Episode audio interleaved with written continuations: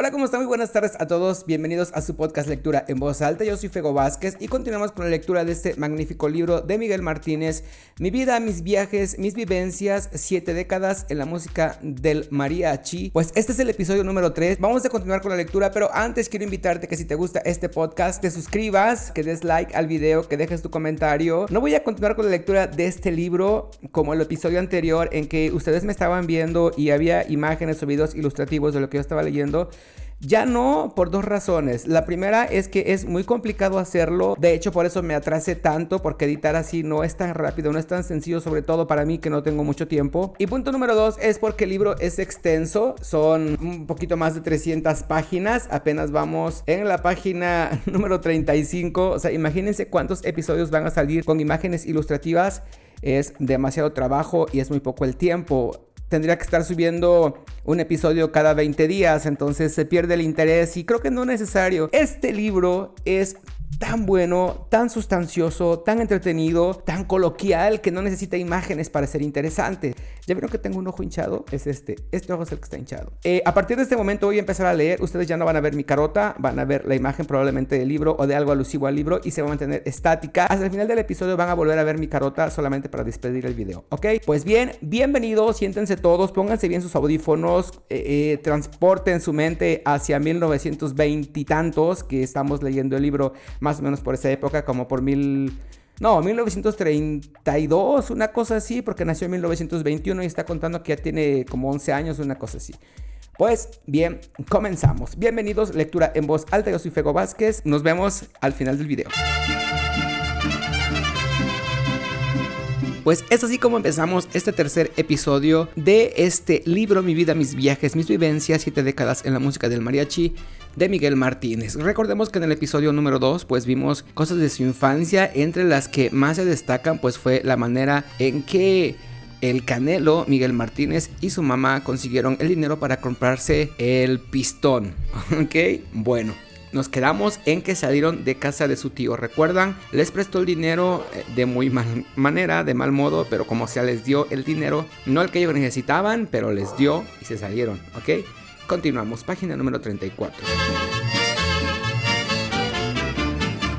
Pues ya nos despedimos del dichoso tío Marcelino.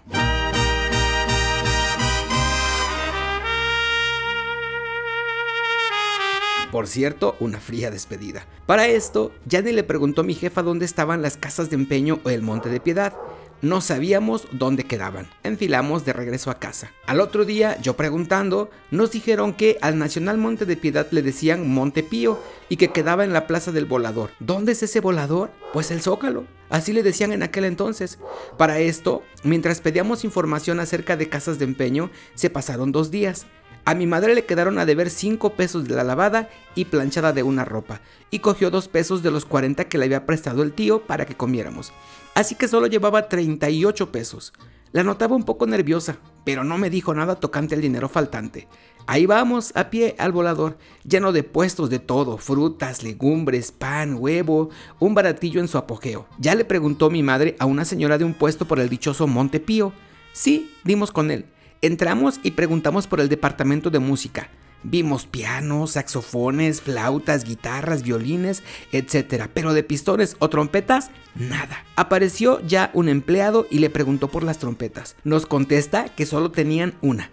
Ahorita se la bajo. Pues en el segundo piso había el departamento de instrumentos para bandas y orquestas, pero que el día anterior habían venido de la preciosa ciudad de Puebla y se llevaron 11 trompetas, al parecer para una banda que se estaba formando. Total, que era la única que quedaba de momento. La trajo el empleado. La tuve en mis manos. Era usada, pero la veía preciosa. La curioseaba, la manipulaba. Casi me la quería comer. Pero ahora viene lo bueno. ¿Cuánto vale? pregunta mi madre. Ve el empleado un cuaderno de precios. Vale 45 pesos. Bájele un poco, señor. Déjeme hablar con el jefe del departamento, dice el empleado y se va. Yo veía a mi madre nerviosa, pues solo traía 38 pesos. Enseguida regresa el empleado. Dice el jefe que 40 pesos es el último precio. Mire, esto es todo cuanto traigo. ¿Cuánto es? 38 pesos. Se nos queda mirando el empleado, mueve la cabeza y dice, déjeme ver otra vez ir con el jefe a ver qué dice. Pero lo dudo, pues ya les rebajó 5 pesos. Se fue y ahora se dilató más en venir. Yo pensé lo peor y hasta las manos me sudaban. Mi mamá no hallaba su lugar. Ya se sentaba, se paraba. Por fin que llega el dichoso empleado y nos dice, que se la lleven en los 38 pesos. Salimos del Montepío yo contento y feliz. Ahora sí, que sea lo que Dios quiera. Ya tengo trompeta.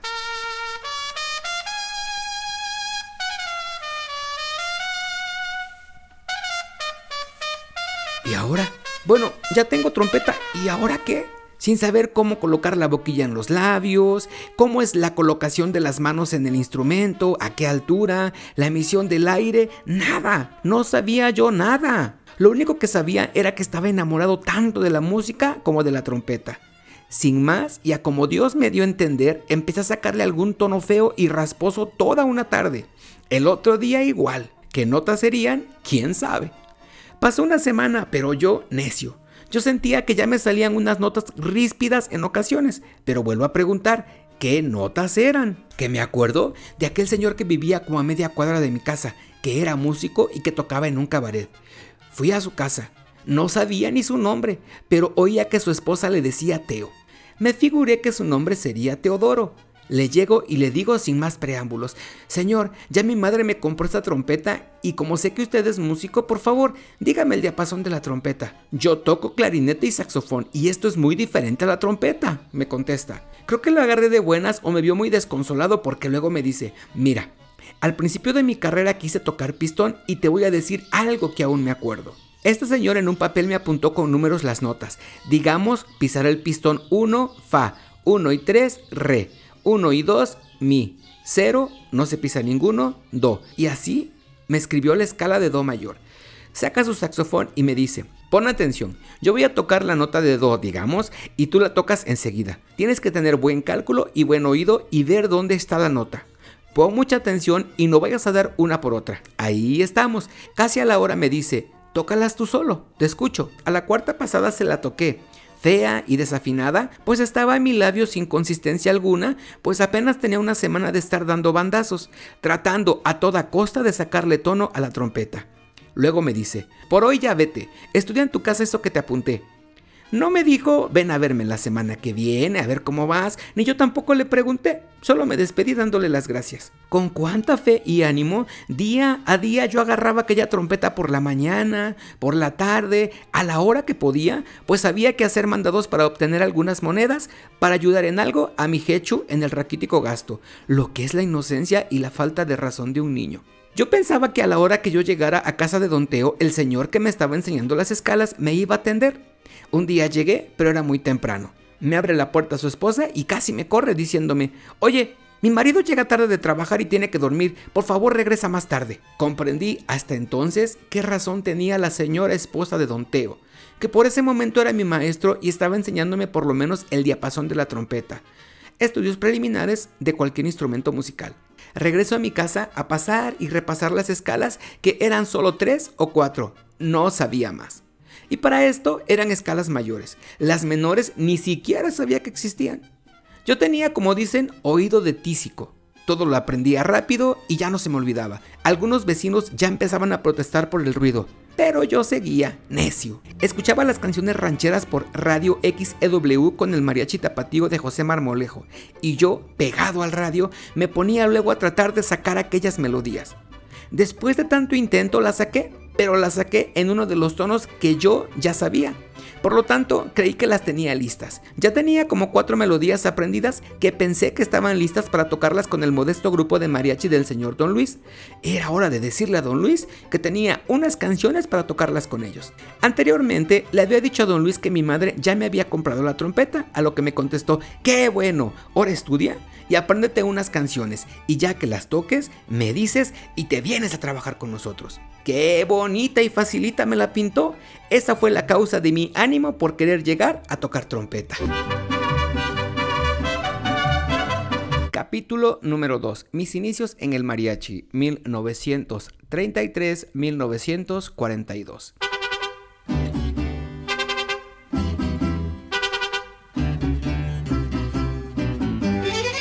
Mi primer grupo. Un día le pregunto a mi madre, ¿Cómo ves si le digo a don Luis que ya sé cuatro canciones bien y otras tres ahí más o menos? pues yo ya no veía la hora de irme a trabajar con el mariachi. Soñaba con tocar. Tenía si acaso tres meses estudiando, disque estudiando, pero con las ganas que tenía de trabajar en la música, se me hacía que ya era mucho tiempo de estudiar. Pero ¿qué va? Me contesta mi madre que estudiara unos dos meses más. Yo no dejaba de ir con el señor Don Teo, pero vuelvo a repetir lo que me dijo, que sabía muy poco de trompeta, ya que su fuerte era clarinete y saxofón. Un día que le digo a Don Luis, ya quiero trabajar, ya me aprendí ocho canciones, no recuerdo cuáles eran. Bueno, me contesta, cómprate una blusa o guayabera. Ellos todos tenían esas guayaberas. Ah, añade, y un sombrero de charro tejido de material de palma. Se lo digo a mi pobre madre, quien me contesta, Dile a don Luis que te preste una guayabera para ver cómo son. Además, pregúntale en dónde la podemos comprar. A la siguiente semana, don Luis le trajo a mi madre la guayabera y le dijo que en el mercado de la lagunilla las vendían. Total, ahí vamos a la lagunilla caminando, para variar. Llevaba ella tres pesos. Solo había dos puestos que vendían esas blusas o guayaberas con una águila en la espalda y en los puños de las mangas unos adornos valía 5 pesos 50 centavos. Le regatea a mi jefa a la doña del puesto y la doña le dice, por ser para el joven como esta chica, se la dejo en 5 pesos. ¿De dónde le completaba a mi jefa? No traía esa cantidad y la doña del puesto le dijo que no le bajaba más. Tristes y desconsolados, ya regresábamos para la casa, pero afuera del mercado, sobre unos cartones en el piso, un señor vendía retazos de telas. Mi madre se detiene por un momento para ver y dice, mira, Aquí está la tela. Esta es la tela de la guayabera. El retazo le costó 75 centavos. Compró muchas bolas de hilos de colores y agujas de varios tamaños. Por dos noches se amaneció tejiendo. La hizo igual con todos los adornos y detalles. Luego me dice, ¿ya ves? Salió en un peso 70 centavos. Mi pobre mamacita, qué soba se llevó, qué mujeres las de antes. Bueno, la blusa como sea, ya estaba. ¿Y el sombrero? Otra semana más juntando para el sombrero de charro. Los vendían en las calles de tabaqueros. Esa calle se encuentra aún hoy día al lado de Pino Suárez, ya para llegar al Zócalo, a un costado de la Suprema Corta. Esto lo dice el brillante periodista Tomás Mojarro, el valedor. Arriba Zacatecas. El sombrero costaba 5 pesos. ¿Pero dónde estaban los 5 pesos? Para nuestra precaria situación solo era desembolsar dinero, que ya mi pobre jefa no sentía lo duro sino lo tupido. Por fin, ya tengo blusa, sombrero y trompeta. Ya me llevaron a trabajar. ¡Qué emoción! Pero ahora viene lo bueno. De las ocho canciones que según yo ya sabía, nada más tres estaban en el tono. Las otras estaban en otro tono. Aquí fue donde tronó el cohete. Le pregunté al compañero que cantaba y tocaba guitarra qué tono era ese, porque no salimos iguales. Pero me dijo que era el tono de La mayor. ¿Y cuál es La mayor? Todavía no la conocía yo. Esa primera noche de mi debut fue un fracaso. Al otro día corro con Don Teo. Don Teo, le digo, tocaron los compañeros dos canciones disque en tono de la y como no conozco esa escala, no las pude tocar. Por favor, Don Teo, no sea malito. Dígamela, enséñemela. Otra vez me apunta las pisadas de los pistones con números y voy para mi casa a darle duro al nuevo tono. Así sucedió que cada día se fueron presentando las dificultades del instrumento, tanto técnicas como nuevas tonalidades. Ahora los tiempos, el dos cuartos para corridos, el tres cuartos para canciones rancheras y así tanta cosa que fue resultando. Dios mío, ¿a dónde me vine a meter? me dije. Pero ya estaba el paso dado. Y con lo que me gustaba la música me encomendé a Dios pensando, ahora ya me metí, ahora le sigo y a machetearle. Más duro a ver qué sale. El mariachito de Don Luis pasaba a recogerme para ir al jale a las 5 de la tarde. Era un peregrinar de cantinas y pulquerías. Me pasaban a dejar a casa a las 10 o máximo a las 11 de la noche. Para esto, mi madre ya estaba esperándome en la puerta de la vecindad. Me daban un peso, sábados y domingos hasta un peso con 25 centavos. Por lo menos ya estaba ayudando a mi jefa, a la vez que disfrutaba de la música. Vayan a saber qué tocados, pero yo seguía y seguía practicando con mucha voluntad y ánimo, sin dejar de escuchar los grupos de mariachis que pasaban por la radio en la XEFO del gobierno, aparte de la XEW.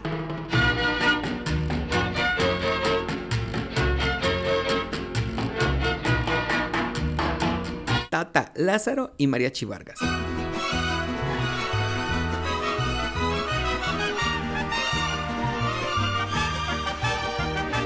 Escuché de labios de Silvestre Vargas que él y su mariachi le habían tocado al general Lázaro Cárdenas en la gira proselitista por la región del sur de Jalisco y Tierra Caliente. Cuando al cabo de mes y medio se terminó, el general les dio las gracias pues se tenía que ir al norte, a Chihuahua y Coahuila, a seguir su campaña a la presidencia de la República. Al despedirse Vargas del general Cárdenas, le dice, Señor general, cuando llegue usted a la presidencia y sea usted presidente, no se olvide de nosotros, refiriéndose al mariachi Vargas de Tecalitlán. Maestro Vargas, Dios quiera que llegue. Mire, tengo una mente fotográfica, sé quién me ha dado la mano y yo sabré recompensar. Ya verá. Se subió el tren al general Cárdenas y Adiós. En su relato, Silvestre Vargas nos dijo que la situación en la provincia estaba muy dura cuando su padre dirigía el grupo. Si acaso, un trabajo les caía los fines de semana y a veces nada. Algunas veces se recurría al trueque, que consistía en lo siguiente. Llegaban de un pueblo o rancho a contratar al mariachi, pues digamos una boda, mínimo 10 horas, o fiesta de un pueblo, mínimo 12, o inclusive hasta por días o semanas enteras. Pero él, o los clientes le decían, te damos 20 pesos y lo demás, 6 gallinas, un cerdo, dos borregos o dos costales de maíz o uno de frijol, trigo y hasta un bote de manteca, según lo que el cliente ofreciera y lo que convinieran. Así se trabajaba porque dinero nomás no había.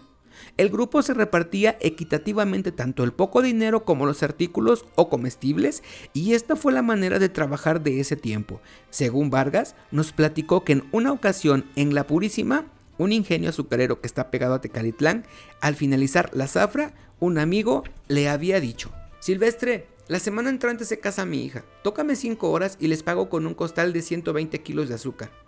Pues ahí vamos. Así que cuando los contrataron para acompañar por Jalisco y Colima al candidato don Lázaro Cárdenas, Tata Lázaro, como dicen en Michoacán todavía hasta hoy, los contrataron por mes y medio a razón de 2 pesos diarios a cada uno se dieron de santos. Pues si un obrero ganaba 4 pesos a la semana, en el campo un labrador ganaba 3. Pero que a veces solo los ocupaban 3 días. Eso sí, de 5 de la mañana a 5 de la tarde. Así que como decía don Gaspar Vargas, padre del maestro Vargas, ese trabajo de acompañar en su gira al general Cárdenas por mes y medio fue un aliviane del cielo. Gana el general Lázaro Cárdenas la presidencia y es un holgorio en toda la república. Por fin se le hizo al pueblo, no se le hicieron tablas. Llega el mariachi Vargas a México, pero ahora, para llegar a ver al señor presidente, era lo bueno. Se le ocurre a Silvestre Vargas ir a la residencia de Los Pinos, lugar donde se despacha el presidente aparte del Palacio Nacional, y con tan buena suerte que a la entrada estaba de turno un coronel que de inmediato reconoció al maestro Vargas y a su papá Gaspar. Pues este coronel, que no recuerdo su nombre, era quien les pagaba el sueldo de cada semana en Jalisco en la campaña del general Cárdenas y en mes y medio se conocieron bien.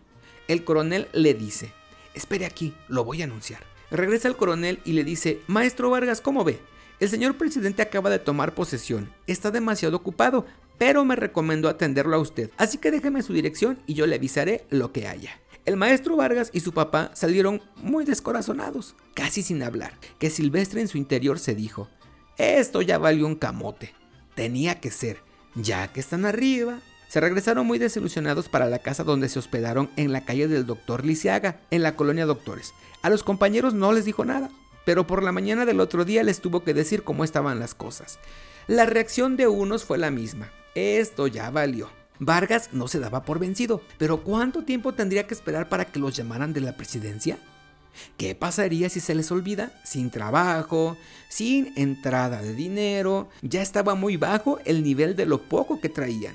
Un mes y no se ve ni se oye nada. ¿Volveré a ir de nuevo a los pinos? Nah, no puede ser que el presidente Cárdenas nos deje al desamparo. Todo esto y más lo repetía en su mente Silvestre Vargas, pero unos compañeros del grupo ya estaban pensando en su regreso a Tecalitlán. Pasó una semana más de espera y nada. Pero al otro día, como a las 10 de la mañana, se para un jeep del ejército a la puerta de la vecindad donde vivían los ocho integrantes del Mariachi Vargas. Era nada menos que el coronel que había atendido al maestro Vargas en Los Pinos.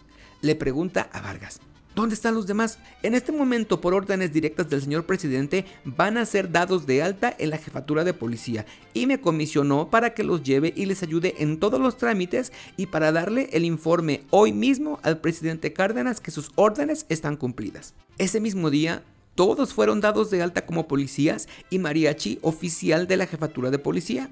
El maestro Vargas quedó como sargento primero, director, y otro compañero, ignoro quién haya sido, como sargento segundo, subdirector.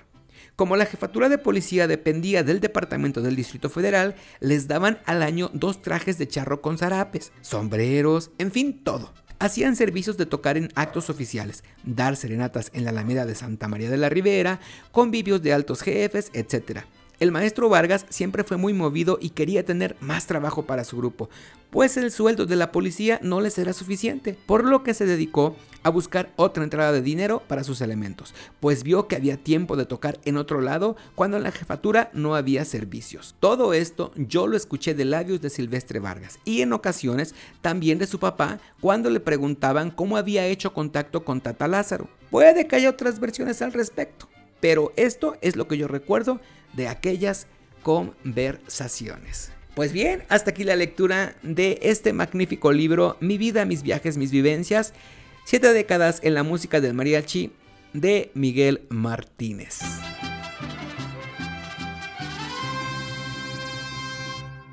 Pues bien, hasta aquí la lectura del día de hoy de este entretenido y magnífico libro de Miguel Martínez. Y bueno, pues te repito, porfa, si te gustó este video, si te gustó este podcast, dependiendo de dónde me estés viendo o escuchando, si me estás viendo en YouTube, aquí en la esquinita está el botón de suscribirse. Suscríbete, déjame un comentario, déjame tu like o tu dislike, no importa, yo recibo todas las opiniones. Si me estás escuchando en cualquier otra plataforma de podcast, pues de cualquier manera déjame un comentario, da like a este episodio, suscríbete a este podcast para que pues puedas saber cuando eh, subimos el episodio número 4. Espero ya poder regularizarme y estar subiendo este podcast, este video todos los viernes en la noche, ¿ok? A más tardar sábado en la mañana. Espero poder hacerlo. Pues cuídense mucho, nos escuchamos en la próxima. Yo soy Fego Vázquez y esto fue lectura en voz alta. Bye.